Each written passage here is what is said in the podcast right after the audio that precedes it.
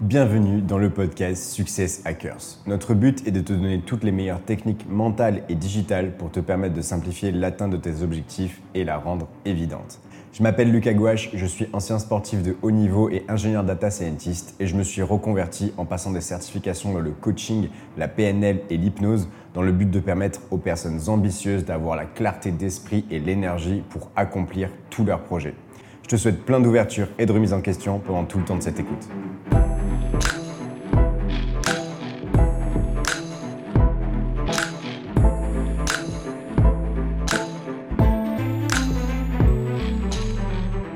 J'accueille Tony Niels, qui est un entrepreneur du web depuis 4 ans et qui comptabilise plus d'un million de vues sur YouTube sur les thèmes du lancement entrepreneurial et la création de contenu.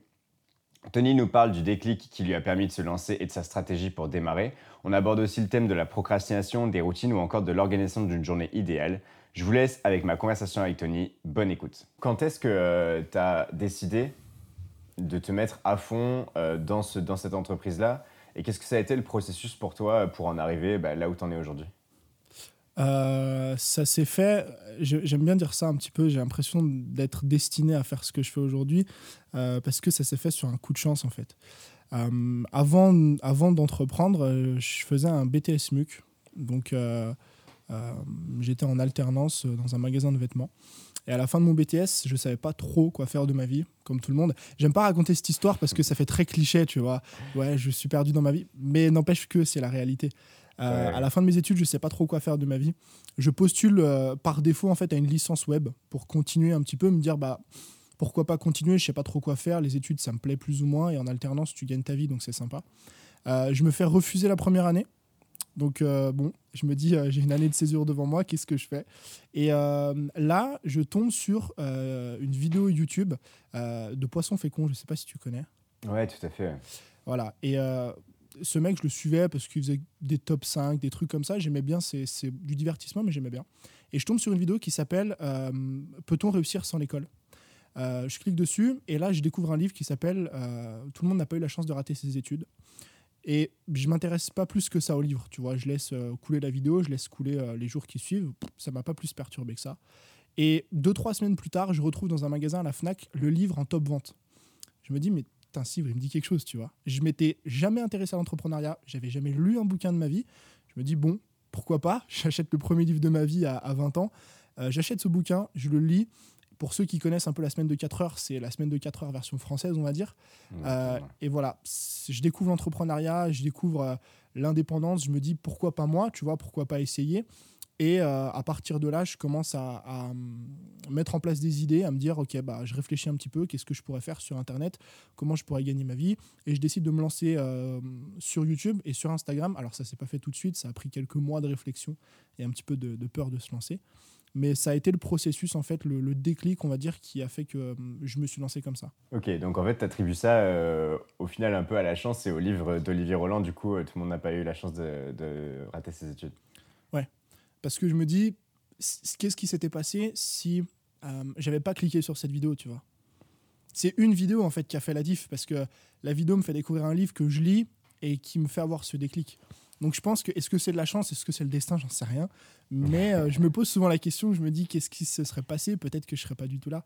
Peut-être que je serais euh, en train de bosser dans une entreprise, je sais pas. Ok. Et, euh, et, du coup, à partir de ce moment-là, combien de temps ça a pris pour toi bah, pour arriver à quand même en vivre? Parce qu'on sait tous qu'il y a quand même une période de battement entre le moment où on décide de se lancer et le moment où on arrive à en vivre. Euh, et, comment tu gères cette période-là, justement, euh, de moment où, en fait, bah, tu gagnes pas encore tout à fait ta vie quand même? Ok. Euh, j'ai mis entre l'histoire que je viens de te raconter là et la première publication de ma vidéo, enfin la première publication de ma, première vidéo YouTube, j'ai mis plus de six mois déjà, il faut savoir. Parce que la crainte de se lancer, la peur de d'échouer, la peur de ne pas avoir pris la bonne décision, parce qu'à côté, du coup, je renonce à, reprendre des études, tu vois. C'est pas évident, j'ai 20 ans, euh, mes parents mettent un peu la pression, c'est quoi cette histoire, qu'est-ce que tu vas faire? Donc c'est pas évident, je mets un peu de temps à me lancer. Je me lance euh, le 10 juin 2017, j'ai encore la date précise en tête, et euh, je génère mes 1000 premiers euros par mois, où je peux dire que je gagne un bout d'indépendance, en fait, moins d'un an après. Donc à peu près 8-9 mois après, je gagne mes 1000 premiers euros par mois. cette transition entre je me lance, j'y gagne rien, je crée du contenu bah, à perte entre guillemets parce que bah voilà, il faut travailler sans avoir de résultats directs tout de suite parce que internet c'est vaste, c'est très grand, démarrer de zéro c'est pas si simple. Euh, je pense que ce qui m'a fait tenir en fait c'est ma volonté à vouloir réussir. Euh, à l'époque et c'est un truc que j'aime bien répéter parce que ça montre en fait que euh, quoi qu'il arrive, il faut toujours croire en ce que tu fais. À l'époque, pour ce quand je voulais me lancer pardon, j'avais un métier à côté forcément, parce que je ne pouvais pas passer mes journées juste à créer du contenu, etc. Il fallait que je mange, il fallait que je paye mes, mes, charges, ma voiture, etc. Donc, à côté de ça, j'ai un métier euh, où je travaille à l'usine. Euh, je fais 37 heures par semaine. J'ai une vie perso, une vie pro, une vie sportive, etc. Et donc, à côté de ça, je sors une vidéo YouTube par jour pendant plus de six mois. Euh, au bout de six mois, j'arrête pour des raisons de stratégie, pas forcément d'envie.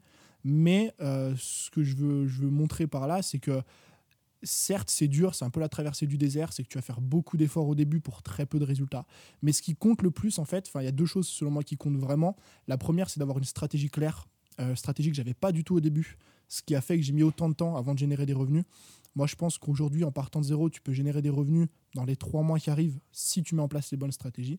Et deuxièmement, bah, mine de rien, il faut quand même avoir faim, tu vois, il faut avoir envie. Parce que il y a toujours une part de chance là-dedans surtout sur Internet, euh, sur YouTube, sur Instagram, euh, quand on parle d'algorithmes, c'est des choses qu'on ne maîtrise pas. Et il y a toujours une part de chance qui fait que certaines personnes arrivent à plus, plus rapidement réussir que d'autres. Maintenant, la question, c'est est-ce que tu en as tellement envie euh, au point de faire ça pendant six mois, pendant un an et générer aucun revenu, tu vois. Et moi, je savais que j'en avais envie, même si ça devait prendre deux ans, même si ça devait prendre trois ans, je l'aurais quand même fait. Euh, c'est super intéressant. Euh, il y a plein de questions qui me viennent en tête là par rapport à ça. Euh, déjà, la première, c'est comment tu as fait pour gérer ton temps au moment où tu étais. parce que ça, c'est quand même la grande question des gens qui me disent Ouais, mais regarde, j'ai pas le temps, je travaille. À côté de ça, bah, si je dois lancer une entreprise, bah, moi, j'ai quand même besoin de revenus, donc je peux pas quitter mon travail de suite. Comment tu as fait en fait pour gérer cette période-là, qui est en fait une période charnière où, comme tu dis toi-même, ce qui est difficile, c'est quand même de s'arracher euh, de, fait, c'est le moment où tu dois le travailler énormément pour très peu de résultats. Mhm. Euh, comment tu as réussi à gérer cette période-là Et est-ce que tu est avais des, des, petites techniques, des petits tips, euh, une routine mise en place peut-être? Ouais. première chose déjà, ça c'est vachement perso parce que ça va dépendre des gens, mais c'est tout d'abord c'est le choix du métier. C'est-à-dire que moi j'avais l'option, vu que j'avais fait un BTS, d'avoir un, métier d'être euh, chef de rayon, ou voilà, d'avoir un métier, entre guillemets, où tu as besoin d'un diplôme et où tu peux commencer à, avoir des, euh, des postes à responsabilité. D'accord? J'ai fait le choix de pas prendre un métier de ce type-là. Pourquoi? Pour la simple et bonne raison que c'est pas un métier euh, qui allait me faciliter le développement d'une activité sur Internet. Je m'explique. Un job comme ça, tu fais clairement du 8-18, 8-19 tous les jours avec une pause, la pause française entre midi et deux, tu sais, de deux heures, de deux heures et demie parfois. Et euh, c'est très compliqué en fait, parce que c'est soit tu te lèves très tôt le matin à 5 ou 6 heures pour bosser pendant ce laps de temps, soit tu bosses en rentrant à 20 heures le soir. Si à côté de ça, moi je faisais beaucoup de sport, j'en fais encore aujourd'hui, tu t'entraînes et tout, c'est très compliqué. Donc, première chose, je me suis dit déjà, il va falloir que tu fasses une grosse concession sur le travail que tu vas faire. Euh, et j'ai choisi d'aller bosser à l'usine. Pourquoi? Parce que c'est un job qui est alimentaire et surtout, je bossais en 2-8. Pour faire simple, je me levais à, 3, euh, à 4h le matin, à 3h50, et je bossais jusqu'à midi et demi. Midi et demi, je rentrais chez moi. J'étais explosé, je vais pas te mentir, mais j'avais toute l'après-midi, j'avais de midi et demi à 17h, euh, 18h pour bosser sur mes projets. Donc en fait, je me crée une deuxième journée, tu vois. Mais c'est ce que je disais avant, il faut avoir la niaque, il faut avoir l'envie, parce que c'est pas un truc que tout le monde peut faire, entre guillemets. Donc déjà, le choix du métier va être important, parce que forcément, si tu as 6 heures devant toi en bloc, ça va être plus simple que si tu avais 2 heures le matin, 2 heures le midi, 2 heures le soir pour faire quelque chose. Deuxièmement, je pense que euh, le batching, euh, c'est une des, choses les plus importantes en productivité. Le batching, c'est le fait de rassembler les tâches qui sont similaires. Euh, et c'est ce que moi je faisais. Je sortais une vidéo par jour. Et si tu veux, tous les jours, pour publier ma vidéo, je ne pouvais pas me permettre de, à chaque fois, réinstaller le matériel, à chaque fois remettre la lumière, remettre le setup, etc. pour tourner une vidéo de, 30 minutes, de 40 minutes et, désinstaller tout le matos derrière, faire le montage et la publier. Le batching, ça consiste à rassembler des tâches similaires. Donc, si je publiais une vidéo par jour, le lundi, je préparais toutes mes vidéos. Le mardi, je tournais toutes mes vidéos. Le mercredi, je montais toutes mes vidéos et le jeudi, je les mettais toutes en ligne. Donc, en 4 jours, j'avais le euh, comment dire, j'avais les moyens de publier une semaine de vidéo YouTube, si ce n'est plus. Tu vois? Tourner, tourner une vidéo YouTube ou en tourner trois, c'est pas beaucoup plus de temps en fait. Ce qui prend beaucoup de temps, c'est de préparer ta vidéo, euh, c'est d'installer le matériel, de le désinstaller et compagnie, de te chauffer la voix. Quand tu tournes trois ou quatre vidéos d'affilée, ta voix elle est chaude, le matos il est installé, tu vois. C'est encore ce que je fais aujourd'hui. Et je pense que c'est partie prenante de ma productivité à l'époque parce que euh, tu peux pas te permettre en fait de quand tu as un job comme ça et quand tu veux créer autant de contenu, me demande pas pourquoi j'avais cette idée, mais quand tu veux créer autant de contenu, tu peux pas te permettre de, de, bâcler ce travail-là. Je devais être productif, sinon je pourrais jamais réussir. Et euh, je dirais la troisième, chose, c'est de garder un focus. Euh, le smartphone, clairement, c'est l'objet qui te, on va dire, euh, te dévie le plus de, tes objectifs, ou en tout cas de ton focus de travail. si tu travailles et que tu as ton téléphone à côté de toi, tu travailles pas. On peut dire ce qu'on veut, mais c'est comme ça. Et moi, encore une fois, époque charnière, il fallait que je sois productif. Quand je bossais le matin ou quand je bossais l'après-midi, le téléphone n'était pas dans la même pièce que moi. Sauf si vraiment j'en avais besoin. Mais sinon, il n'était pas dans la même pièce que moi parce que je savais que ça allait me pourrir ma journée. Ok. Donc, euh, donc le, le, batch cooking, qu'on entend pas mal, mais là c'était plutôt euh, le batch, le batch, enregistrement. et, euh, et, puis le fait de, se séparer de son téléphone, pour toi, ça a été euh, deux leviers énormes euh, qui t'ont permis d'être aussi productif. Quoi. Alors, je vais peut-être en rajouter un troisième, non, un quatrième. Vas-y, vas-y. Enfin, c'est processiser tout, tout ce que tu fais. Donc, créer des process. Un process, pour faire simple, c'est poser sur le papier, par exemple, je reprends mon exemple, moi à l'époque c'était des vidéos YouTube, pour publier une vidéo sur YouTube, quelles sont toutes les tâches que je dois mettre en place de A à Z, de l'idée à au moment où je publie sur le bouton. Et à partir du moment où tu as cette liste, tu te dis qu'est-ce que je peux simplifier, automatiser, déléguer si tu as le, pouvoir ou la chance de déléguer, on va dire, euh, batcher, comme on le disait juste avant. Il y a des tâches que tu peux batcher et d'autres que tu ne peux pas batcher. Et en fait, en processisant tout ce que tu fais, bah, c'est un moyen pour toi de simplifier la chose. Je savais quand je devais tourner une vidéo euh, que, par exemple, première chose que je devais faire, c'était trouver l'idée. Ok? À partir de là, je me suis dit comment je peux simplifier ça? Bah, je vais me créer un stock d'idées de contenu et euh, vraiment, il y avait des périodes, même là aujourd'hui encore, un peu moins peut-être, mais il y avait des périodes où j'avais un carnet avec 200 idées de vidéos. Basta. En gros, mon année, entre guillemets, mon année de vidéo YouTube, elle était déjà faite en termes d'idées. Je peux passer à la tâche suivante. Du coup, j'avais plus besoin, entre guillemets, de me prendre la tête pour trouver une idée parce que j'en avais en stock. Et je pense que processiser tout ce qu'on fait, industrialiser en fait son contenu, bah, c'est un moyen de gagner du temps qui est vraiment non négligeable. Et oui, c'est clair.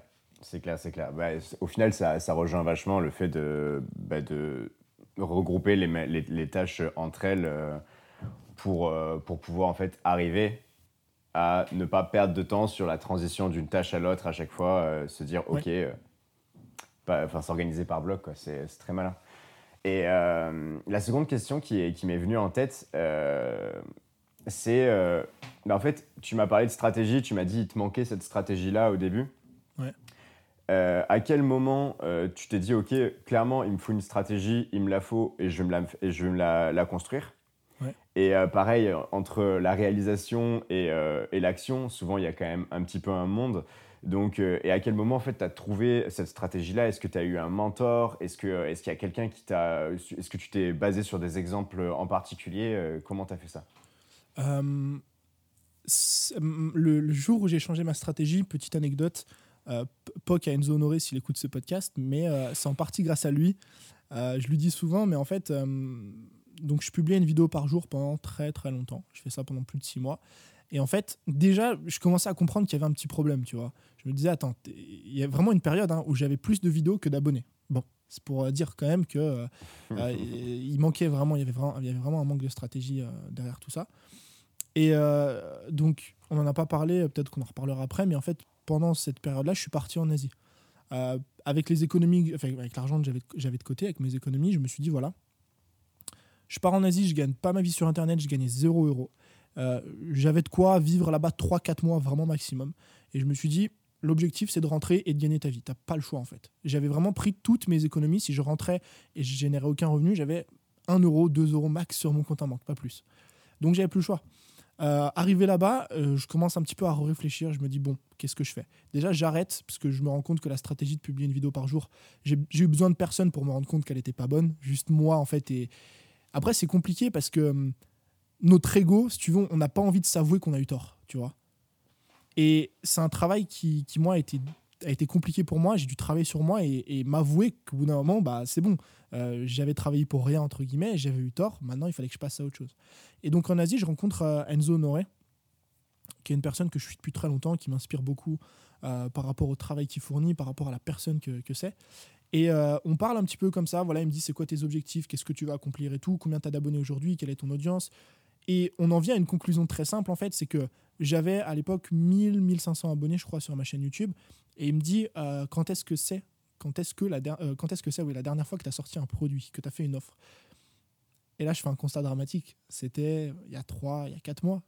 Il me dit comment tu veux que les gens achètent un produit, une formation chez toi, si tu leur en parles pas, si tu n'en sors pas, si tu n'en crées pas, tu vois. Je dis, c'est pareil.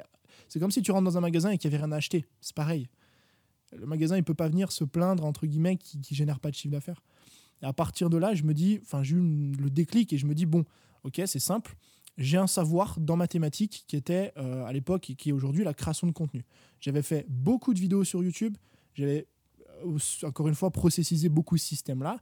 Et je me dis, bah maintenant, je vais prendre ces compétences-là je vais en créer un produit et je vais le vendre.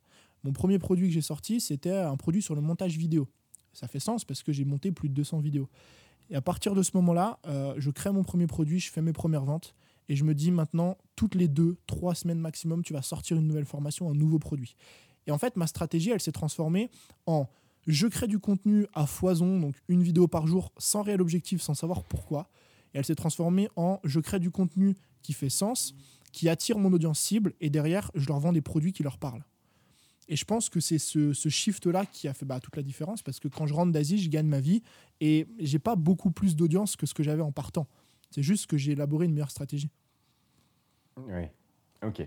Mais du coup, euh, j'entends quand même que aussi ta manière, euh, la manière que tu as eue de, bah, de, comme tu l'as dit, de pas te laisser le choix, ça a été de te mettre une épée de Damoclès au-dessus de la tête et te dire, euh, ok, bah, voilà, en fait, là, c'est soit ça passe, soit, bah, je rentre chez moi la queue entre les jambes et, et, puis, et puis je, retourne, je retourne prendre un CDI. Quoi.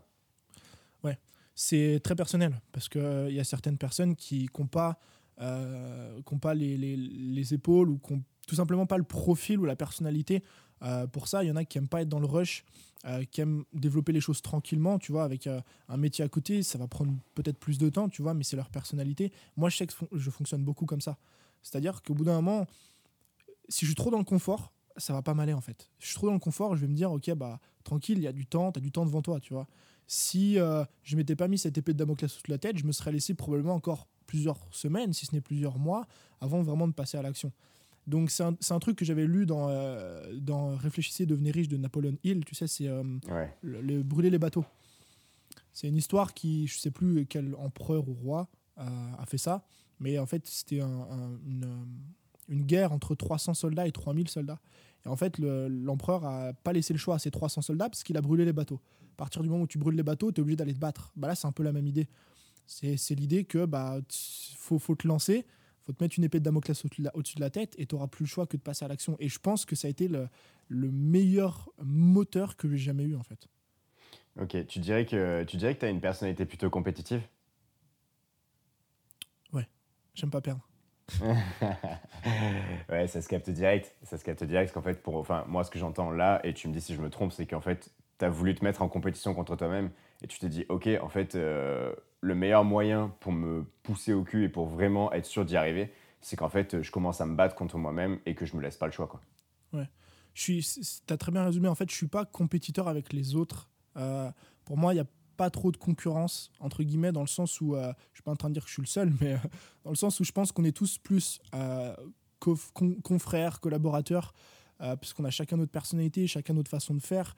Et il n'y a jamais deux personnes qui vont réellement se ressembler, tu vois. Mais comme tu as dit, ouais, je suis plus concurrent avec moi-même. Euh, je pense que c'est venu aussi avec l'âge, peut-être, je sais pas, avec le sport aussi. Je pratique du sport depuis très longtemps et, et c'est vrai que j'ai toujours recherché un petit peu ce truc de performance. Mais pas de performance pour dire aux autres, regardez ce que j'ai fait. Performance pour me dire à moi-même, regarde ce que tu faisais avant et regarde ce que tu fais aujourd'hui. Et je pense que c'est important de se de, de, se compé de j'allais dire de se compétiter ça, ça se dit pas de se hum, challenger voilà de se challenger, mais tout seul en fait. De challenger soi-même pour se donner envie de toujours faire mieux et toujours devenir meilleur. Ouais tout à fait ok super intéressant. Euh, et du coup, euh, si on va plus là, justement, euh, vers ta personnalité, si on vise plus, euh, bah, en fait, qui tu es là maintenant, en dehors de ton histoire, euh, tu dirais que c'est quoi, en fait, ton grand pourquoi, la raison pour laquelle, bah, en fait, tu t'es mis à faire ça, maintenant, avec du recul, en plus, ça, tu peux, tu peux peut-être euh, avoir voilà, une meilleure réponse que, que au jour J, ou peut-être que c'était juste à ce moment-là, ah, j'ai juste pas envie de travailler en CDI. Euh, et, euh, et voilà, ouais, qu'est-ce que c'est ta, ta plus grosse motivation? Et en fait, au final, à quoi tu t'es accroché inconsciemment pendant tout ce temps-là pour, bah, pour en arriver là où t'en es? J'ai j'ai mis, euh, je crois que cette réponse, je l'ai eue l'année dernière. Au début, on ne sait pas trop pourquoi. Tu vois, dans ouais, c'est fou comme ça vient plus tard, c'est vrai ça. C'est ça. c'est je, je pense que c'est un petit conseil, ça aussi à noter, c'est qu'au début, il faut peut-être pas forcément le chercher parce que c'est l'expérience qui va t'apprendre, en fait, qui va vraiment te faire comprendre pourquoi tu fais ça. Euh, au début, je, je comprenais pas trop. Je me disais, bah, c'est pour gagner ma vie et pour être libre. La, la seule raison, en fait, qui faisait, qui faisait que, je, que je faisais ça, c'était pour être libre. Mais tu peux être libre en faisant autre chose. Tu peux être libre en montant une boutique e-commerce. Tu peux être libre en. Voilà, il y, a- mille et une façons d'être libre. Je peux devenir freelance. Enfin bref, il y a plein de choses, en fait, euh, qui peuvent te rendre libre. Et, l'année dernière, j'ai eu une discussion avec un, ami à moi qui est coach et qui a fait un gros travail de, réflexion sur lui-même que j'ai fait avec lui, en fait, du coup, mais pour moi, euh, où il devait brainstormer sur son pourquoi. Et en fait, euh, son coach, donc le, le mentor qu'il a eu, qui lui a expliqué ce travail, lui a dit que bien souvent, la raison qui, euh, qui te pousse à faire ce que tu fais aujourd'hui vient de ta propre expérience passée euh, et vient de ce que tu étais avant. Donc lui, par exemple, euh, donc je prends son exemple, je prends le mien après, mais lui, par exemple, donc c'était un coach et il avait du mal à bosser sur la perte de poids avec ses clients. Et on comprenait pas pourquoi en fait. Et la raison, c'est que lui n'a jamais eu ce problème. Donc il n'arrivait pas à en pâtir, tu vois. Et c'est extrêmement important de le comprendre parce que du coup, maintenant, il a totalement changé son business model. Il bosse plus avec ce genre de clients, mais il bosse avec des clients que lui-même a été par le passé. En faisant cette réflexion sur moi-même, il y a deux choses qui sont sorties. Euh, la toute première, c'est que j'ai jamais vraiment en fait euh, apprécié les- le, les- le peu entre guillemets de travail que j'avais fait dans ma vie. J'ai décidé de, de tout, de tout lâcher, de tout abandonner à 20 ans. J'ai pas, voilà, j'ai pas accumulé une liste euh, de, de 15 métiers différents, j'en ai pas fait beaucoup à vrai dire. Mais le peu d'expérience que j'ai eu, ça n'a jamais été de très bonnes expériences, tu vois. Euh, en alternance, j'avais un patron qui était cool au début, puis qui me l'a mis à l'envers, mais de nombreuses fois après, alors que moi j'ai toujours tout donné pour l'entreprise. Euh, c'est que des petits trucs comme ça, et je pense que justement inconsciemment, je me suis dit j'ai plus envie de ça dans ma vie. À l'inverse, si par exemple j'avais eu de très bons jobs, peut-être que je ferais pas ce que je fais aujourd'hui, tu vois. Et la deuxième raison qui pour moi est beaucoup plus profonde, c'est que euh, quand j'étais enfant, euh, et c'est un truc où j'ai pris conscience de ça l'année dernière, en fait, j'ai des parents, si tu veux, qui, euh, qui, qui ont dû faire un métier qu'ils ne voulaient pas faire dans leur vie, qu'ils ne voulaient pas faire, uniquement pour subvenir à nos besoins à nous, à leurs enfants. Donc typiquement, euh, mon, mon père a travaillé à l'usine toute sa vie euh, et ma mère a fait des, a enchaîné des, des petits boulots, tu vois, dans différents, dans différents secteurs, euh, pour nous en fait, pas pour eux. Et de nombreuses fois, j'ai entendu ma mère rentrer du travail, tu sais, fatiguée, exténuée. Elle en avait marre, elle n'avait pas envie d'aller travailler le lundi. Tu sais, la boule au ventre du lundi matin, tu vois. C'est pas moi qui l'ai vécu. Je l'ai jamais vécu, moi, entre guillemets, que peu. Mais j'ai vu mes parents toute leur vie le vivre. Et je l'as pense qu'incons- procuration, quoi. Voilà, c'est ça. Et je pense qu'inconsciemment, tu vois, euh, ce truc, en fait, ça a fait émerger, ça fait émerger quelque chose en moi. Et je me suis dit, déjà pour moi, j'ai pas envie de vivre ça toute ma vie. Ce que j'ai vu en fait par procuration vivre mes parents. Et au fond de moi, ma mission en fait aujourd'hui, pourquoi je monte pas une boutique e-commerce, pourquoi je fais pas autre chose en fait qui pour moi n'ont pas de sens, et pourquoi j'aide les créateurs de contenu à transformer leur passion en business, c'est pour pouvoir éviter ce que par procuration moi j'ai vécu avec mes parents, tu vois. Pour me dire que et je le vois depuis trois ans, la plus belle chose que, que j'ai fait dans ma vie, euh, entre guillemets, c'est ça, tu vois. C'est me dire, bah, je me lève tous les matins pour quelque chose qui me plaît vraiment, et à quel point ton métier, celui que tu choisis, a un impact sur le reste de ta vie. Combien de couples, combien de familles se déchirent parce que bah, les personnes sont pas dans les bons jobs? Parce que les mecs sont cadres, ils ont trop de responsabilités, et puis quand ils rentrent à la maison, ils commencent à gueuler sur tout le monde parce qu'ils mélangent tout et n'importe quoi. Et je me rends compte que vivre une vie heureuse, ça commence surtout par ton job, parce que c'est là où tu passes 40 ans de ta vie, 8 heures, 9 heures, 10 heures par jour, tu vois. Et le vrai pourquoi, je pense qu'il est là. Il est que bah, j'ai envie de d'aider le maximum de personnes à faire ce qu'ils aiment dans leur quotidien pour pouvoir vivre plus épanoui. Ok. C'est super intéressant cette réflexion que tu as eue après coup. C'est-à-dire vraiment après, après t'être lancé, de dire en fait ça vient peut-être de là, du fait que bah voilà, j'ai vu mes parents galérer et en fait j'ai juste pas eu envie de reproduire le même schéma. Quoi. Ouais. Et c'est pas un truc qui est venu au début.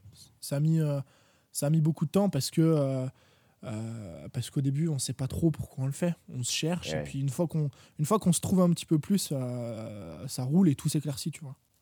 Surtout que, en fait, j'ai l'impression que quand, euh, quand on se lance, souvent, on se base pas mal sur des, sur des, sur des motivations qui sont assez externes. c'est-à-dire l'argent, c'est-à-dire la liberté, c'est-à-dire au, final un peu la reconnaissance. Mhm. et de se dire, ok, en fait, si j'ai tenu autant de temps, si pendant six mois, euh, j'ai eu un job, à côté de ça, je tournais des vidéos, euh, si je me suis arraché autant, c'est qu'en fait, il n'y avait pas que de l'externe. Il y avait forcément de la motivation interne. Euh, et, c'est vrai que c'est intéressant, après coup, avec du recul, d'aller se dire, OK, bon, maintenant, du coup, maintenant que je, suis, que je suis posé, que j'ai le temps de réfléchir, qu'est-ce que c'est en fait au final mes motivations et, d'où ça vient tout ça? Ouais, et, je pense que c'est là où justement, c'est ce, ce petit shift-là qui pour moi ouais, et, de 3, 6 mois, peut-être un peu plus, qui en fait euh, va scinder ceux qui le font pour les bonnes raisons et ceux qui le font pour les mauvaises. Ça fait 3 ans que, que, je suis sur le web et je peux te dire que, donc 3 ans, c'est pas long, 3 ans, tu vois. Euh, je connais pas tout le monde, en plus, j'ai pas vu tout le monde. Et je peux te dire qu'en 3 ans, j'en ai vu passer des mecs. Hein. J'en ai vu passer des gars qui montaient des trucs et qui ont arrêté au bout d'un mois, au bout de deux mois. Pourquoi? Parce qu'ils n'ont pas de résultats et parce que bah, la motivation, petit à petit, euh, elle diminue parce qu'ils y croient plus, parce qu'ils ont plus envie. Et si tu crois plus et, si tu crois plus et que tu et, plus envie, pardon, c'est peut-être justement parce que t'as pas trouvé la raison qui t'a donné autant envie, tu vois. C'est parce que tu le faisais pour l'argent, tu as vu que tu générais pas d'argent, ça marchait pas. Parce que tu le faisais pour la reconnaissance, tu as vu que tu n'avais pas de reconnaissance, tu as arrêté parce que ça marchait pas. Si tu le fais vraiment pour toi, au final, il y a rien d'autre qui peut t'arrêter que, que toi-même, tu vois. Et si la raison pour laquelle tu te lances, elle est bonne, pour moi, c'est qu'une ce que j'ai toujours répété ça depuis trois ans. Si la raison pour laquelle tu te lances, elle est bonne, tu peux pas échouer. Ça va peut-être mettre six mois, peut-être mettre un an, peut-être mettre deux, trois, quatre, cinq, mais c'est sûr tôt ou tard tu réussiras. Ouais. Tu penses que c'est ça euh, qui t'a apporté cette hargne euh, de, juste euh, rien lâcher? Et, Mais au final, c'est quand même ce qui est intéressant c'est que au final, tu, en effet, à une personne qui se lance, on va lui dire ouais, bah, écoute, il faut que tes, tes raisons soient, soient, nobles entre guillemets, il faut que tu fasses ça pour toi et tout ça. Mais au final, de par, de par l'expérience que tu viens de me raconter, toi, au moment où tu t'es lancé, en fait, tu l'avais pas forcément réalisé ça. Non, c'est pas un truc. C'est faut qu'on se le dise, on le fait pour l'argent. Enfin, à un moment donné, faut arrêter de se dire, euh, faut arrêter de se dire, on vit dans le monde des bisounours. Il y, y, a une part d'argent, ce qui est normal, parce que en fait, l'argent, c'est pas un moteur, l'argent, c'est un outil. Dans le sens où si moi, aujourd'hui, je gagnais pas ma vie avec ce que je fais, je pourrais pas faire ce que je fais. C'est-à-dire qu'à un moment donné, si je veux continuer à créer du contenu, si je veux continuer à aider des personnes, euh, si je veux continuer à investir chaque semaine des dizaines et des dizaines d'heures dans ce travail-là, à un moment donné, il faut que je monétise. Parce que si tu ne monétises pas, tu ne peux pas. Je ne pourrais pas faire ce que je fais aujourd'hui si je dois accumuler deux travails à côté. Donc, je pense qu'au début, il ne faut pas trop non plus se prendre la tête en essayant de trouver genre la raison ultime qui va, tu vois. Je pense qu'au début, il faut juste, faut juste savourer les choses et se dire, ok, euh, bah forcément qu'il y a une part d'argent, forcément qu'il y a une part de liberté, mais il faut quand même avoir un minimum conscience de quel est ton objectif ultime, tu vois, de pourquoi tu fais ça. Mmh. Et si c'est pour gagner de l'argent, tant mieux. Si, bref, mais essaye quand même de trouver la raison intrinsèque qui te pousse vraiment à faire ça, tu vois. Ça peut être la liberté, ça peut être le voyage, ça peut être parce que tu as juste envie d'être épanoui. Des fois, tu sais, je pense qu'il faut pas chercher trop compliqué, il faut pas chercher midi à 14h. Si, si juste tu fais ce métier-là ou tu as voulu te lancer dans tel projet juste parce que ça te fait kiffer et parce que ça te rend heureux, bah cool, c'est bien en fait, vas-y, tu vois. Je pense qu'il n'y a pas besoin de se dire ouais, moi je veux changer le monde, moi je veux impacter des millions de personnes, moi je veux changer la vie des gens. Non, tu vois. Il y a des mecs qui sont faits pour changer la vie des gens. Il y a des mecs qui sont juste faits pour être égoïstes, en fait. Et genre être heureux eux-mêmes, et ça suffit, tu vois. Ouais, tout à fait. Et ce qui est, ce qui est super intéressant euh, dans ce que tu dis, c'est qu'en fait, moi, là, ce que j'entends, et encore une fois, tu m'arrêtes si je me trompe, c'est qu'en fait, tu avais une force euh, de, de, pulsion qui était euh, bah, assez inconsciente, qui était, OK, je veux pas faire comme mes parents, donc ça me pousse à aller vers ça. Et une force de traction qui tirait, qui était bah, l'argent et euh, le truc de se dire, ok, bah, j'ai envie de gagner ma liberté. Ouais. En fait, tout- si tu veux, au début, j'ai toujours cru que ce qui me motivait, c'était l'argent. Enfin, pas. je, je vais, je vais, euh, euh, répéter cette phrase euh, correctement. J'ai toujours cru que ce qui me motivait au début, c'était voilà, le fait de vivre de ma passion et de gagner ma liberté. J'ai jamais vraiment été drivé par l'argent, tu vois. Je me disais pas, ah, l'argent, l'argent, l'argent. Ouais, c'est clairement la liberté qui attire. Voilà, c'était vraiment la liberté et surtout faire ce que j'aime, en fait. Tu vois, un truc qui me plaît. Euh, et en fait, comme tu le dis très bien, ça, c'est un petit peu ce que tu vois au début et tu dis, OK, c'est ce qui me drive. Et en fait, tu te rendras compte plus tard, peut-être que comme moi, ça sera un an, deux ans après, peut-être que ça sera six mois après, peut-être que ça sera dix ans après. Mais tu te rendras compte plus tard qu'en fait, c'est pas du tout ça qui t'a motivé, c'est pas du tout ça qui t'a fait tenir autant de temps. Exactement. Mais c'est forcément une, une raison qui est plus poussée que ça, tu vois. Tout à fait, tout à fait. Moi personnellement, euh, j'ai vécu, euh, j'ai vécu un, un peu, un peu ce double truc aussi, où en fait, moi, ma, ma pulsion, c'était euh, clairement ne jamais, plus jamais remettre le pied en entreprise, parce que j'étais de base, je suis ingénieur en mathématiques. Ouais. J'avais passé un stage, mais euh, horrible, et, et- et horrible par ma faute, parce que je savais très bien que les gens qui étaient dans ce stage-là avaient été super sympas avec moi. euh, c'est juste que moi, ça me plaisait pas. Et donc, en fait, j'avais cette force de pulsion-là qui a été pour moi la plus forte. Et, euh, et puis après, j'avais cette force de traction-là qui était bah, en effet ma liberté. euh. Mais c'est clair que identifier au moins une de ces, de ces deux motivations, soit la motivation de traction, soit la motivation de pulsion, Et s'y accrocher et se le répéter, Ouais. c'est super important. Et même si au début, bah, en fait, tu l'as pas conscientisé, si à un là, moment, en fait. si à un moment donné, ben en fait, tu as un gros, une grosse perte de motivation, tu sais plus pourquoi tu, tu fais la chose, et ben c'est là que c'est important de se poser cette question-là, à mon sens. Qu'est-ce que tu en dis Bah oui, oui, de toute façon, euh, c'est c'est de la pure euh, introspection de, de savoir un petit peu pourquoi on fait les choses. Il y a un truc euh, que je faisais, moi, que, j'ai arrêté de faire, mais elles sont toujours bien stockées au chaud dans mon téléphone. Un jour, je les sortirai peut-être. C'est que euh, je documentais, en fait, c'était Gary Vee qui disait... Euh, Gary Vee qui disait ça? Je sais plus. Mais, euh, mais c'était, je documentais mon parcours personnel. Je le mettais pas sur Internet nulle part. Et là, dans mon, j'ai des pépites dans mon, dans mon téléphone de vidéos de 2018, donc qui remontent de deux ans, où je racontais ma journée. Je disais, voilà, on est le euh, 17 octobre 2018. Euh, aujourd'hui, euh, voilà ce que j'ai fait aujourd'hui. Là, et en plus, c'était à l'époque où j'étais à l'usine. Donc euh, voilà, là, je vais bosser. Il est midi et demi. Ce matin, j'ai tourné deux, trois vidéos. Je faisais un peu le point sur tout. J'ai euh, j'ai 50 abonnés. Voilà, je suis assez content. Ça progresse tranquillement. Un mois après, une semaine après, deux mois après, je refais une autre vidéo, etc. Et en fait, plus le temps avançait, plus je remontais dans les vidéos, tu vois, et j'allais regarder, et je me disais, putain, quand même. Genre, en fait, ça te montre vraiment que tu es motivé. Et je pense que se rappeler un petit peu, comme tu disais, quand tu as des moments de down, etc., euh, au- au-delà d'aller chercher vraiment ce qui te pousse, mais aussi se rappeler ce que tu as déjà accompli, tu vois. Et ce que cette, euh, cette traction, cette pulsion t'a déjà fait faire, euh, c'est une force qui est incroyable. Parce que euh, moi, aujourd'hui, quand je regarde ces vidéos, je me dis, putain, à une époque, je bossais clairement 18h, 17h par jour, tu vois. Et, et j'avais la dalle et j'allais m'entraîner, et- enfin tout, je faisais tout, tu vois. Et je me disais, mais en fait, j'avais une, pulsion qui était incroyable. Et donc, ça donne un coup de boost et ça te dit, en fait, je suis capable de le refaire aujourd'hui. Et je trouve que c'est vraiment quelque chose qui permet de garder la motivation. Ok, au top. Euh, Maintenant, euh, j'aimerais aller voir un petit peu. euh, Il y a une, petite question piège. C'est euh, pour toi, euh, c'est quoi déjà ton, ton plus gros défaut? Est-ce que euh, est-ce que tu es plutôt euh, de la team euh, perfectionniste ou est-ce que tu es plutôt de la team procrastineur? Et, euh, et si, euh, si tu es dans une des teams, ou peut-être dans les deux, mais en tout cas, euh, comment tu arrives à, peut-être dans aucune des deux, et peut-être c'est un autre défaut, mais dans tout le cas, comment tu arrives à, combattre ça? Et est-ce que tu as, est des petits tips à nous donner euh, et à donner aux, gens qui nous écoutent? Je dirais que je suis plus dans la team. euh, c'est compliqué. en fait, je-. Ouais, je, je dirais que ma personnalité a évolué, euh, a évolué au, au- au fil des, des- du temps euh, avec mes compétences et aussi avec mes passions. Alors, je vais m'expliquer. En fait, je suis, dans, le domaine de la création de contenu, tu vois, donc moi, c'est assez spé parce que euh, je fais beaucoup de vidéos sur YouTube et la vidéo, en fait, c'est un domaine qui me fait kiffer, clairement. Euh, je fais quelques prestats de temps en temps, j'en parle jamais parce que c'est pas le but, mais je fais quelques prestats de temps en temps pour. euh, J'ai un ami à moi qui bosse là-dedans, etc. Et c'est vraiment un truc qui me fait kiffer. J'ai suivi des formations sur le sujet et tout. Et en fait, au début, je n'étais pas du tout perfectionniste en ce qui concerne la vidéo, par exemple. Je me disais, voilà, je fous ma caméra, je me filme à l'iPhone au début. Je fous ma caméra, je parle devant, il n'y a pas de lumière, et je publie ça sur YouTube, ça ira bien.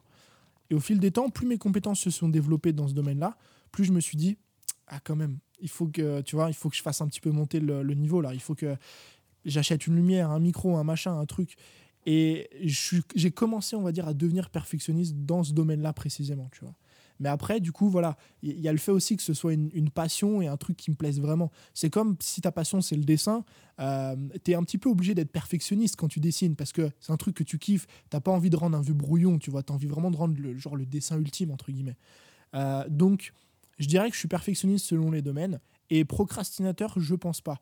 Euh, j'ai toujours un peu réussi à combattre, à, à combattre pardon, la procrastination euh, avec, euh, je, je, pourrais même pas te donner de, méthode magique en fait. Je pense que ça vient, ça vient de tes tripes, tu vois. C'est, encore une fois, il y a toujours des techniques pour euh, voilà, éviter de procrastiner, donc établir un plan, savoir ce que tu vas faire. Si tu sais pas ce que tu fais aujourd'hui ou demain, bah, ça va être compliqué de le faire déjà. Déjà dans ta tête, tu pars d'un mauvais mood parce que tu ouvres ton ordi le matin sur le bureau, tu dis bon bah par quoi je commence? Si tu sais ce que tu as à faire aujourd'hui, tu ouvres ton ordi, il n'y a pas de question à se poser, tu procrastines pas et t'attaques, tu vois. Euh, il y a aussi, je pense, bah, le téléphone, comme on, parlait tout à l'heure. Il y a aussi, pour moi, euh, l'ennui des tâches que tu as à faire. Si tes tâches, elles t'ennuient, tu n'auras pas envie de les faire. Si tes tâches, elles te font kiffer, tu auras envie de les faire. Donc pose-toi la question, cette tâche-là, est-ce que vraiment, quand je, la, quand je la fais, je prends plaisir de fou, tu vois? Moi, certaines tâches, je prends trop plaisir. Euh, le montage, j'aime trop. trouver des idées, créer des formations, ça peut paraître fou pour la plupart des gens, mais moi, j'aime trop. Pourquoi? Parce qu'il y a beaucoup de contenu vidéo dedans, donc forcément, ça me plaît. Euh, tout ce qui est textuel, rédaction et tout, je déteste. Donc, soit tu fais en sorte d'améliorer ça et de les rendre plus simples, euh, plus appréciables quand tu les fais, soit tu les délègues, tu vois. Moi, tout ce qui est textuel aujourd'hui, je travaille plus dessus parce que j'aime pas, parce que je suis nul en plus dans, là-dedans, je suis en orthographe et compagnie, c'est une catastrophe. Mais voilà, il y a plein de petites techniques comme ça, mais je pense quand même que le fond de la procrastination, ça vient des tripes en fait je réitère ce que je dis depuis tout à l'heure, ça peut paraître bizarre pour les gens, tu vois, mais si tu as faim et que tu as envie de faire les choses, normalement, la procrastination, c'est pas censé exister.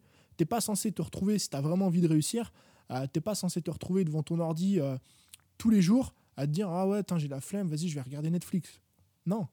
Il faut te rappeler un petit peu euh, quel est ton objectif, pourquoi tu as envie d'atteindre cet objectif, et à un moment donné, bah voilà, faut, faut se mettre un coup de pied au cul, il faut y aller. Après, oui, tu as, des périodes hautes forcément de productivité, tu as des périodes basses, des downs, et il faut aussi accepter ça. De temps en temps, tu vas procrastiner plus que d'autres. Moi, ça m'arrive des fois de ne pas bosser une journée complète parce que ça me saoule, j'en ai marre. Il y a d'autres journées où je vais bosser euh, une journée complète euh, sans souci, tu vois. Donc, il faut aussi arriver à accepter que bah, on peut pas être à 100% euh, productif, on peut pas être 100% bon tout le temps. Oui, tout à fait il y a une notion qui est, qui est, super importante quand même que tu as citée, qui est euh, bah, en effet savoir ce que tu vas faire, parce que sinon en effet c'est comment tu vas faire la chose que tu dois faire si tu ne sais pas ce que c'est. Et, euh, et, je sais que moi, par, exemple, quand je commence à procrastiner, bah, souvent en fait je l'accepte, parce que comme tu le dis, euh, il y a des moments où il faut juste savoir se reposer. Mais par contre, quand je commence à m'en vouloir de procrastiner, la première chose que je fais, c'est que je bazarde tout sur mon bureau je mets une grande feuille et je me dis, OK, qu'est-ce que je fais dans les prochains mois? Qu'est-ce que je fais dans les prochaines semaines? Qu'est-ce que je fais demain?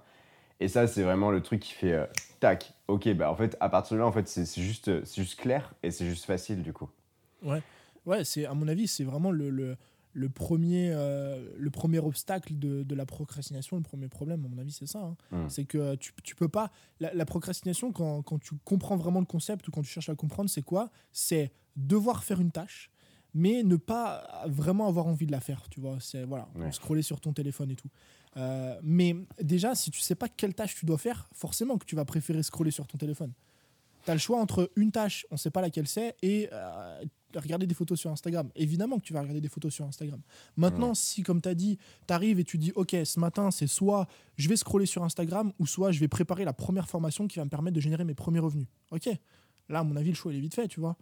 Donc je pense que oui, forcément, cette étape de planification, de dire quels sont mes objectifs, 90 jours, 60 jours, 30 jours, qu'est-ce que je fais cette semaine, qu'est-ce que je fais aujourd'hui, qu'est-ce que je fais maintenant, là, c'est important. Et après, comme tu as dit, évidemment, aussi réussir à accepter. Je pense que la notion que tu as dit tout à l'heure, elle est très très importante, c'est il y a une grosse différence entre procrastiner, et là, il faut l'accepter, parce que surtout dans des métiers créatifs comme, comme le mien, comme le tien, où euh, on doit un petit peu laisser aller nos idées, il y a des fois où on va pas être créatif, c'est comme ça, il faut l'accepter. Mais par contre, comme tu dis, quand tu commences à t'en vouloir de procrastiner, c'est que là, vraiment, euh, c'est plus une question d'émotion et c'est plus une question d'envie. C'est une question que il faut revoir tes objectifs, il faut redéfinir pour pouvoir repartir. Clairement, clairement, clairement.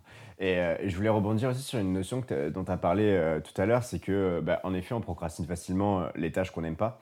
à partir de quand tu as commencé à déléguer? Est-ce que tu as commencé à déléguer tôt? Ça aussi, c'est une question qu'on me pose souvent. qu'est-ce que, qu'est-ce que toi, qu'est-ce que ça a été ta stratégie à ce niveau-là, toi? Euh, j'ai commencé à déléguer que très récemment. Euh, très récemment, il y a quelques mois quand même.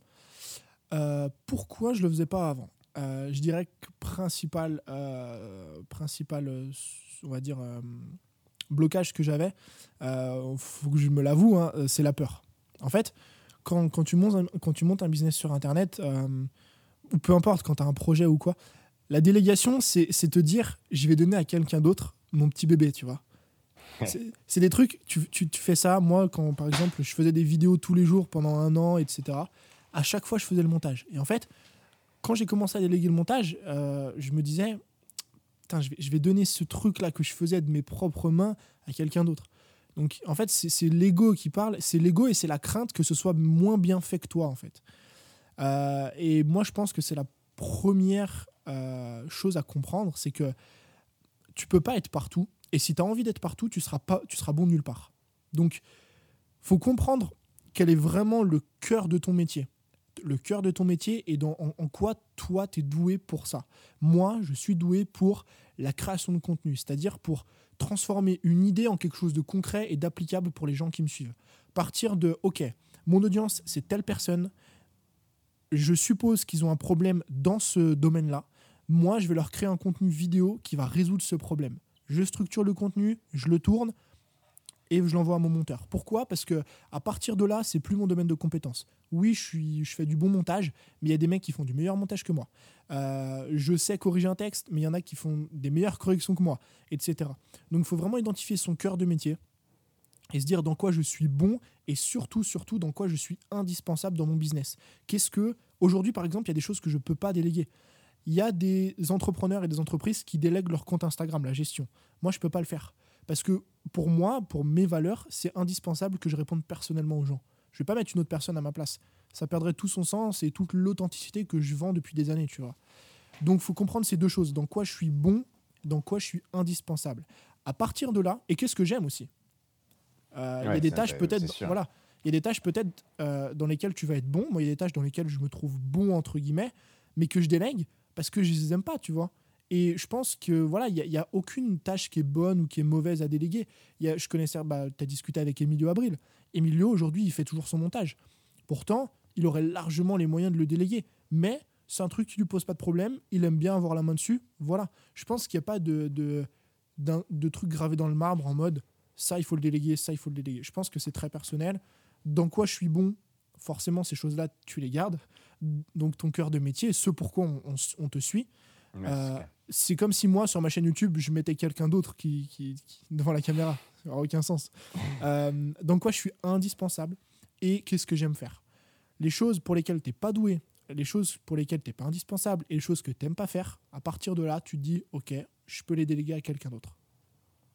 Ok, bah, au top, votre réponse hyper complète. hyper complète. Euh, à partir de là, moi, ce que j'aimerais, euh, ce que j'aimerais euh, comprendre, et ça aussi, c'est, euh, c'est des questions qu'on me pose énormément à moi personnellement, et que du coup, et que du coup, je trouve intéressante de poser aux invités de ce podcast. C'est, bah, en fait, pour toi, c'est quoi ta journée typique? Comment ça se passe? Et, et, voilà, quelles sont. Est-ce que tu as des routines mises en place? Est-ce que tu as toutes ces choses-là? Euh, ma journée typique. Euh, ce travail, je, l'ai, je, l'ai, je, peux te le, je, peux, je, peux, je vais te la réciter parce que ce travail, je l'ai fait 15 000 fois. c'est, c'est, avant de la donner, je pense que ouais, c'est, c'est important de, la, de souligner. C'est important de souligner l'importance euh, d'imaginer sa journée parfaite. Parce que c'est autour de cette journée-là que tu vas centraliser tout ton travail et toute ta vie et que tu vas prendre toutes tes décisions. moi, ma journée parfaite, c'est une journée euh, dans laquelle je me lève euh, pas trop tard, mais pas trop tôt. Euh, pourquoi? Parce que je suis pas quelqu'un du spécialement du matin. Me lever à 6 heures, c'est pas pas trop pour moi, tu vois. Je me lève entre voilà entre 7h30, 8h30, parfois 9h, ça dépend. Donc je me lève tranquille le matin. Déjà, je mets pas de réveil en fait. pour moi, c'est vraiment genre interdiction. J'en mettais un avant, tu vois, mais, mais je me dis, voilà, Enfin, ça dépend des moments. Il y a des moments où je me reprends un peu et tout. Mais en général, je mets pas de réveil. Parce que comme ça, je laisse bien mon corps se reposer. Disons que j'ai la liberté, si tu veux, d'être indépendant. J'ai le choix d'être indépendant. Enfin, j'ai fait le choix d'être indépendant, d'être libre. Euh, je crois beaucoup, donc j'ai consommé beaucoup de contenu. J'ai suivi des formations d'ailleurs sur la nutrition et l'entraînement, le sommeil. Je connais l'importance du sommeil. Euh, et si par exemple, il y a une nuit, je vais pas arriver à dormir, ce qui est arrivé récemment, que je me couche à minuit, minuit et demi, je vais pas mettre un réveil à 7 heures, tu vois pour être fatigué toute la journée. Je vais laisser mon corps dormir, même si je me lève un peu plus tard que d'habitude. Tu, tu, vois l'idée? Ouais, je comprends, je comprends. J'ai pas envie de me mettre un réveil pour euh, dormir pas assez si la nuit précédente n'a pas été bonne et tout. Donc déjà, je mets pas de réveil. Euh, ensuite, le matin, comme tu dis, voilà, je fais une petite routine, on va dire. Euh, en général, je me lève, je fais mes étirements, ma mobilité. ensuite, je vais déjeuner, petit café et tout machin. Je fais de la lecture tous les matins. avec mon café, j'aime bien. 20-30 minutes à peu près de lecture. Ensuite, euh, je gratte un petit peu en une heure, on va dire, avant d'aller euh, m'entraîner. Je me mets pas de set devant mon PC. En général, je touche aucun écran avant euh, midi. Donc pas mon téléphone et pas mon PC. mon téléphone, réseaux sociaux et tout, il n'y a pas avant, avant midi au minimum. donc je gratte un petit peu sur papier les idées, les trucs que j'ai à faire aujourd'hui, comme on en parlait tout à l'heure, to-do list, qu'est-ce que j'ai à faire, etc. ensuite, je vais m'entraîner. Je mange le midi et je consacre mon après-midi à bosser, tu vois. Et euh, si je finis pas trop tard, ça dépend ce que j'ai à faire. Le soir, euh, bah après ça dépend, tu vois, je, suis en famille, je suis avec des amis, etc. Et en fait, j'ai réfléchi à, ce process-là et en gros à, cette idée de journée idéale. Et pour moi, c'est vraiment la journée que je peux répéter tous les jours de ma vie. C'est-à-dire une journée dans laquelle il y a tout en fait. Une journée dans laquelle je prends soin de ma santé physique, je prends soin de ma santé mentale, euh, je développe ma, ma, créativité, je développe mon business, j'ai aussi des relations et j'ai une part à la fin de une part à la fin de bah voilà à partir de 17 18 heures euh, en gros il y a, y a, plus d'agenda tu vois. C'est soit si tu as envie de chiller tu chill soit si tu as envie de manger dehors tu manges dehors. Quand j'étais en Asie en général 17 18 heures on allait se balader euh, on allait faire un tour à la plage on allait, tu vois ce que je veux dire? Mhm. je laisse quand même la fin de journée vraiment libre euh, pour un petit peu ce que j'ai envie au jour le jour ouais un peu de liberté dans tout ce cadre quoi ouais parce que sinon tu as, trop tendance à à, avoir, à avoir la, la, tête dans la tête dans l'eau et, euh, et, à dire en gros, surtout par rapport au business, à dire allez, je reste jusqu'à 19, allez, je reste jusqu'à 19-30, tu vois. D'arriver chez toi, de manger, bon, c'est déjà 20h, 21h, euh, tu peux pas faire grand chose. Donc j'aime bien me dire, ok, je break à telle heure, et après, c'est un peu libre en fonction de ce que j'ai envie de faire. Ok, ok, ok. Donc ouais, toi, tu fais partie euh, de ces personnes, je suis tout à fait de cette team-là qui dit, bah, en fait, vu qu'on n'a pas de cadre euh, professionnel dans le sens où on n'a pas une horaire ou arriver, une horaire ou partir, bah, en fait, il faut quand même, l'air de rien, se poser un cadre qu'on répète à chaque fois pour pas en fait être totalement perdu et être totalement décalé. Euh, moi, ce qui m'impressionne quand même dans ce que tu m'as dit et euh, qui est super rare, c'est qu'en fait, tu as trouvé ton rythme de sommeil et qu'en fait, tu peux même te permettre de ne pas mettre de réveil. ça, moi, c'est quelque chose qui, qui, me paraît incroyable, même si au final, j'ai tendance à me réveiller avant mon réveil. Euh, ben, c'est quand même des trucs où, en fait, à tout moment, euh, paf, je me lève à 11h. Ah et, là, tu te lèves et tu fais waouh et tout, qu'est-ce qui vient de se passer? En fait, il y, y, a un bouquin, donc j'ai suivi des, des formations, euh, des formations d'entraînement et de nutrition sur laquelle on a une grosse partie sur le sommeil. Donc déjà dans, ces dans cette formation, j'ai pris conscience de l'importance du sommeil, mais il y a un bouquin que je conseille à tout le monde de lire, c'est Pourquoi dormons-nous? C'est un bouquin qui, moi, euh, c'est l'un des meilleurs bouquins que j'ai lu de ma vie parce que, en fait, on prend pas conscience. En, et c'est pour ça que, passé un moment, je parle un peu de sport. Euh, j'ai parlé un peu de sport sur ma chaîne YouTube. Je poste des trainings, etc., en story sur Instagram et tout. Parce qu'en fait, le sport, c'est partie intégrante de ma vie dans le sens où euh, on se rend pas compte de l'impact de, l'entraînement.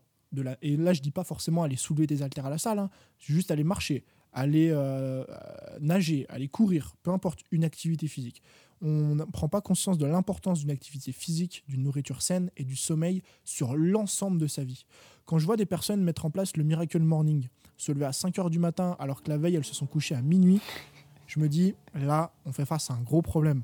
Euh, le livre, ça s'appelle Pourquoi dormons-nous? Il faut vraiment le lire parce qu'il t'explique vraiment tous les bénéfices du sommeil, de, A à Z sur tout, sur ta santé mentale, ta santé physique, sur tes relations, sur euh, la perte ou la prise de poids, sur la productivité. Euh, ils ont même fait des, estimations. Par exemple, tu sais, les personnes qui bossent de nuit, tu vois, entre ceux qui taffent de nuit dans les usines, par exemple, entre 20h et 4h du matin, ont une espérance de vie 15 ans inférieure à la moyenne. Même, et ce, même en fait, s'ils ont une quantité de sommeil égale à nous.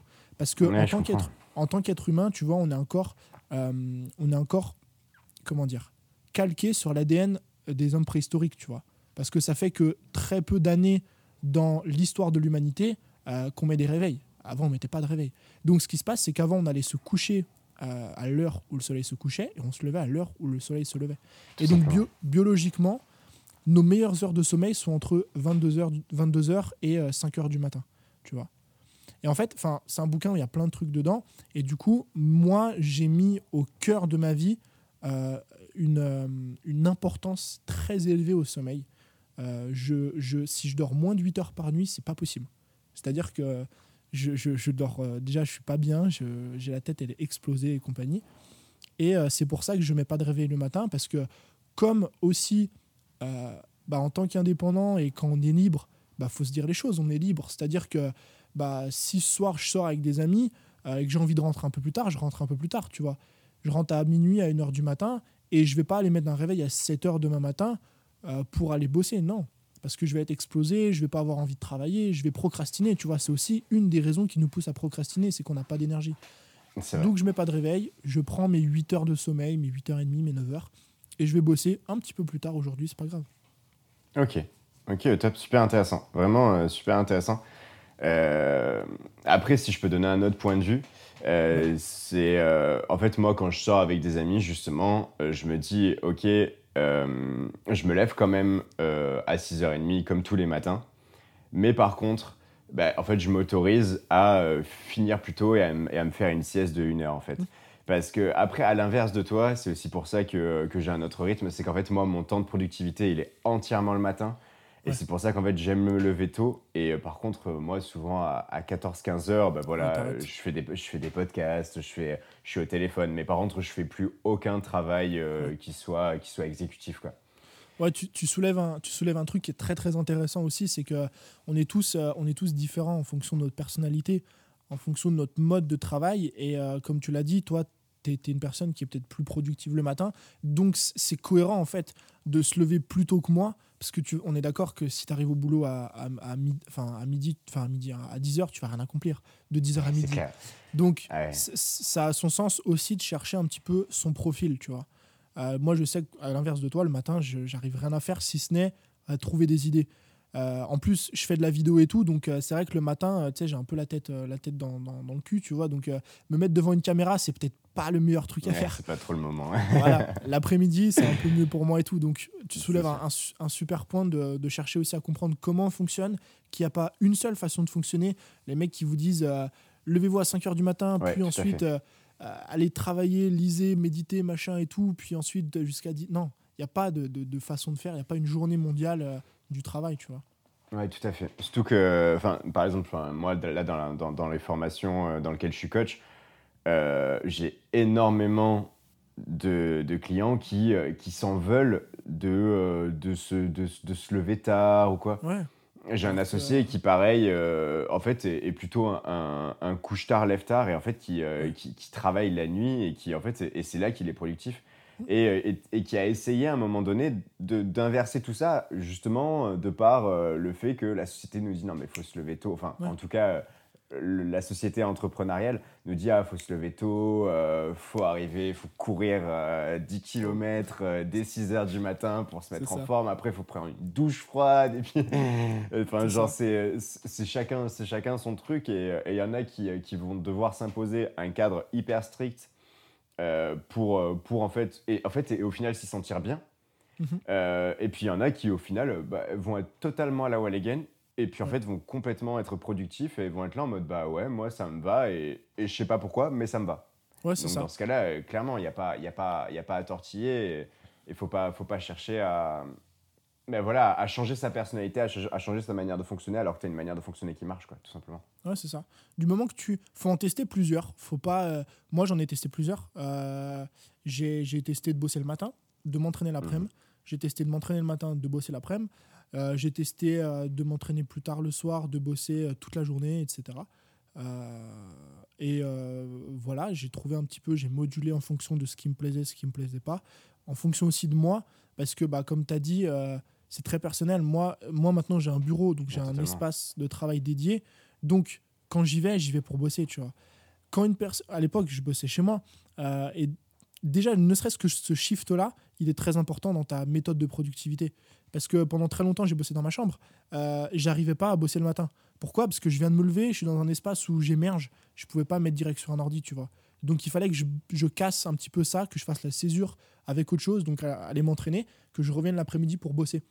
Donc il y a aussi cette, ce truc de, très personnel, ta situation, l'espace dans lequel tu travailles, etc., qui est important. Oui, tout à fait, tout à fait. Super intéressant en tout cas. Euh, on va passer euh, aux, petites questions de, aux petites questions de la fin. Euh, donc j'ai trois, trois, trois petites questions que je pose à tous les invités. La première, c'est qu'est-ce que tu as compris et qu'est-ce que tu as réalisé un jour et qui a été pour toi un game changer Un truc qui, euh, qui t'a fait dire waouh, soit tu as mieux compris sur toi, soit tu as mieux compris la société, soit tu as mieux compris ton travail, mais cette réalisation-là qui t'a fait te dire waouh, attends, mais en fait, ça a tout changé chez moi. Ok.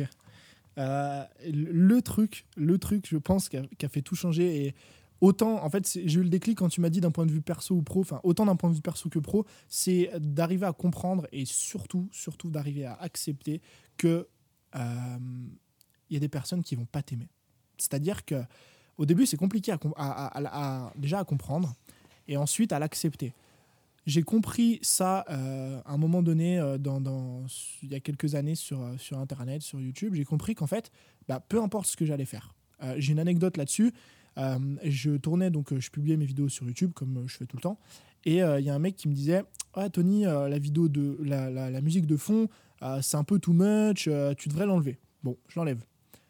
Je publie la vidéo suivante sans musique. Le mec, il me dit Ouais, Tony, elle est bien la vidéo, mais ah, c'est dommage, faudrait mettre la musique, tu vois. Je dis Bon, ouais, c'est c'est un peu chiant quand même. Vous n'êtes pas d'accord et, euh, et à partir de là, je me suis dit Mais à un moment donné, il faut, faut que tu arrêtes, tu vois, de vouloir plaire à tout le monde. Euh, parce que c'est impossible, en fait. Tu peux être le, mec le plus gentil du monde, euh, caresser tout le monde dans le sens du poil, etc. Tu ne plairas pas à tout le monde, c'est pas possible. Et ça, pourquoi ça a été un game changer? Déjà au niveau personnel, parce que j'ai arrêté de me prendre la tête à vouloir plaire aux gens. Donc ça veut dire que j'ai accepté de sortir euh, des, chemins, on va dire, qu'on m'avait tracés toute ma vie, tu vois. D'accepter, j'ai accepté d'entreprendre parce qu'au final, je me dis, bah, je m'en fous de ce que vont penser les autres. J'ai accepté de me lever à 9h le matin ou à 10h parfois parce que si les gens ont envie de penser que je suis un branleur parce que je me lève tard, je m'en fous, tu vois, ça ça me pose aucun problème aujourd'hui. Donc ça a été un, un gros game changer personnel, le fait d'accepter que certaines personnes ne t'aimeront pas ou te jugeront, etc. Et que c'est pas grave. Et au niveau pro, c'est pareil parce que au niveau pro, j'ai arrêté de me poser la, question ouais, mais regarde, si je publie ça sur YouTube, les gens ils vont dire ça. Ouais, mais si je sors un produit, les gens ils vont dire ça. Ouais, mais si je fais ci, les gens ils vont dire ça. Il y a toujours des gens qui vont dire quelque chose. Aujourd'hui, euh, pour te donner un, un exemple très mais très pragmatique et très concret, euh, j'ai une formation qui s'appelle la feuille de route, qui est une formation, euh, ma formation de base en fait sur Instagram pour apprendre à développer une audience. Cette formation, elle a un tarif de 47 euros euh, hors promotion. Donc c'est c'est un peu un, un prix d'entrée de gamme, tu vois. Ouais, c'est clair. J'ai un client à moi qui m'a dit Tony, ta formation, elle, elle vaut au minimum 200 euros. C'est un truc de fou. Le rapport qualité-prix est incroyable. Euh, si euh, tu l'avais mis à ce prix-là, je l'aurais acheté, ça aurait pas posé de problème. Donc tu dis, franchement, c'est super bien de recevoir un commentaire comme ça, tu vois. Mhm. Il y a une meuf qui m'envoie un message la dernière fois qui me dit Ouais, Tony, j'ai acheté ta formation en promo la dernière fois à 37 euros. Euh, franchement, je trouve qu'elle vaut pas vraiment son prix et tout. Tu vois. Je me dis Bon. En fait, il faut juste comprendre que, que tu peux faire la. Et pourtant, j'ai essayé vraiment de créer le meilleur programme au monde, mais faut juste accepter et comprendre qu'il y a des gens à qui ça va plaire et des gens à qui ça va pas plaire. Et à partir du Quoi moment où tu, comprends ça, quoi que tu fasses, vraiment, tu peux même mettre. Euh, tu peux être une, une, œuvre, euh, une œuvre de charité, c'est ce qu'on dit, ouais, c'est ce qu'on dit. Ouais. Voilà, tu peux être une œuvre de charité, tu peux faire le bien autour de toi, euh, tu, peux être, tu peux être Martin Luther King et des gens qui vont pas t'aimer. Peu importe si tu fais que du bien autour de toi. Et à partir du moment où tu comprends ça, ça change tout. Ouais, cette réalisation-là, elle est très forte. Le regard des autres, en fait, s'en bat les couilles. Clairement. Ok.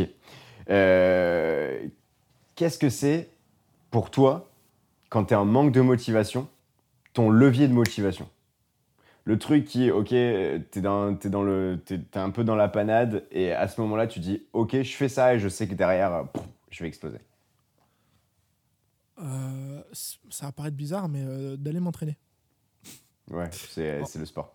Ouais. En fait, euh, je- quand je m'entraîne, j'arrive à. Déjà, je break. Et en fait, je pense que c'est un peu lié à ça aussi. Parfois, quand j'ai un manque de motivation dans quelque chose, euh, c'est parce qu'en fait, j'ai trop la tête dedans, tu vois. Je me dis, ah, j'ai pas envie de bosser, j'ai pas envie de bosser, j'ai pas envie de bosser. Je regarde un peu derrière moi, je me dis, ouais, mais ça fait trois heures que je suis là posé et tout, euh, que je dis que j'ai pas envie de bosser. Donc, forcément, tu vois. Donc, d'aller m'entraîner, déjà, ça break ce, ce, ce pattern-là.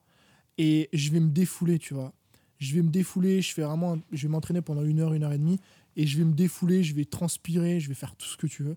Et quand je reviens, et c'est fou, hein, parce que tu te dis, je m'entraîne et je dépense de l'énergie, pourtant je reviens et j'ai l'impression d'en avoir plus que ce que j'avais en partant. Et c'est vrai, en oui. fait, c'est que je reviens, je suis beaucoup plus énergique, et je me dis, c'est bon, je viens de faire une séance incroyable, maintenant je suis prêt à tout casser. Et euh, moi, c'est un peu mon truc, tu vois, d'aller m'entraîner. euh, c'est pour ça que je le mets en général le matin, tu vois. C'est, on, on en reparlait tout à l'heure avec la journée, mais j'ai trouvé un schéma qui me correspond. C'est-à-dire que le matin, je vais m'entraîner. Après, je vais, je vais prendre mon petit repas le midi et je bosse l'après-midi parce que à partir du moment où je me suis entraîné, dans ma tête, c'est là, ok, c'est bon, j'ai fait ma, ma tâche la plus importante de la journée, limite, entre guillemets.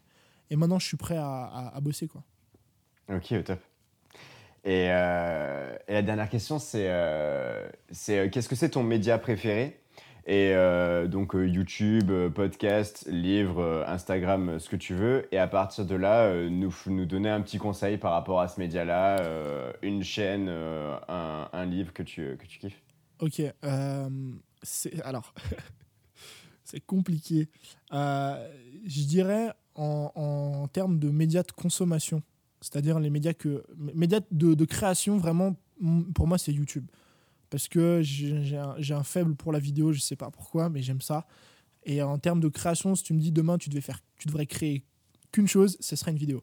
Maintenant, en termes de consommation, euh, le podcast. J'aime beaucoup les livres, c'est vrai, mais voilà, le podcast, c'est euh, en fait les- le peu de podcasts que j'écoute, enfin les podcasts que j'écoute plutôt, j'en écoute peu en fait en, en nombre, tu vois, j'en écoute souvent, mais Ouais. c'est c'est euh, c'est que des, des podcasts à plusieurs. J'ai du mal, à, je sais pas pourquoi, à écouter des podcasts solo, tu vois. Euh, je pense que j'aime beaucoup cet esprit conversationnel parce que il y a énormément de valeur dedans, parce qu'en fait les gens te transmettent les choses comme elles viennent naturellement.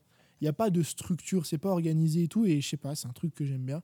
Donc, euh, genre, euh, si je devais donner un, un conseil, c'est-à-dire un truc pour créer un podcast ou un conseil pour l'écouter Non, plutôt, plutôt un, un podcast Un à podcast. écouter. euh, J'en ai un qui, est, euh, qui, moi, a été un, pareil, un game changer de ma vie, vraiment de tous les aspects. Et en plus, vu que j'aime bien m'entraîner, c'est un- peu ça.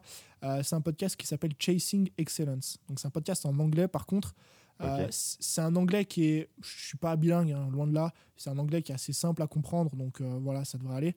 En fait, c'est un podcast euh, de hosté, donc, comment on dit hébergé, voilà, euh, est créé par Ben Bergeron. Ben Bergeron, c'est euh, aujourd'hui euh, l'entraîneur de plusieurs gagnants des CrossFit Games. Donc en fait, les meilleurs athlètes du monde entre guillemets. Donc ils appellent ça the woman, the woman he- euh, fittest, the woman fittest on earth. En gros, la, la fille la plus fit du monde. Voilà. Ouais, je vois. je. Et c'est un coach, donc c'est le mec qui coach plusieurs personnes qui ont déjà été élus hommes et femmes les plus fit du monde. Donc tu te dis que c'est vraiment un mec qui est, qui est élite, tu vois. Et en fait, ce, ce gars, pourquoi je l'adore? Parce qu'il couvre différents sujets euh, autour de l'entrepreneuriat, autour du sport, donc crossfit, nutrition, entraînement, autour du sommeil, il apprend beaucoup de choses, autour des habitudes. Et il y a une chose, en fait, que j'aime beaucoup chez ce mec et qui, se retranscrit dans tous ses podcasts et qui a sorti un bouquin euh, là-dessus, d'où le nom du podcast, qui s'appelle Chasing Excellence. Et en fait, le but, c'est de, poursuivre l'excellence au quotidien dans tous les aspects de ta vie, tu vois. Et honnêtement, c'est un podcast qui m'a appris énormément de choses et qui m'a fait grandir au niveau mindset sur plein d'aspects de ma vie. Donc, euh, si j'en avais qu'un à conseiller, ce serait celui-là. C'est celui que j'écoute euh, tous les jours presque, enfin tout le temps. Ok, au top. Bah écoute, merci beaucoup Tony euh, pour, euh, bah, pour avoir répondu présent euh, à ce, Merci à ce podcast. Ça a été super intéressant, vraiment. On a pu parler productivité, on a pu parler de- d'objectifs, de traction, de pulsion. Donc donc c'est quand, même, quand même des trucs assez, assez importants, on a l'air de rien, pour toutes les personnes qui se lancent. Et, et puis je te, dis, je te dis à très vite. Ouais, merci à toi. Franchement, c'était une, une super interview et puis je te dis à la prochaine. Au top. Bah allez, à très vite. Ciao, ciao. Ciao. Merci d'avoir écouté ce podcast jusqu'au bout. Si tu veux avoir accès aux feuilles d'action et au coaching de groupe, tu peux rejoindre l'écosystème de Success Hackers. On l'a construit pour te donner toutes les armes pour réussir dans tes projets, entrer dans une progression continue grâce à des coachings réguliers et surtout t'entourer d'une communauté motivante composée de personnes ambitieuses pour te donner l'énergie et te soutenir dans tous tes projets. Tu peux venir découvrir le projet Success Hackers en cliquant sur le lien dans la description ou en allant sur notre site successhackers.co s u 2 c e 2 s h a e très vite pour un prochain épisode.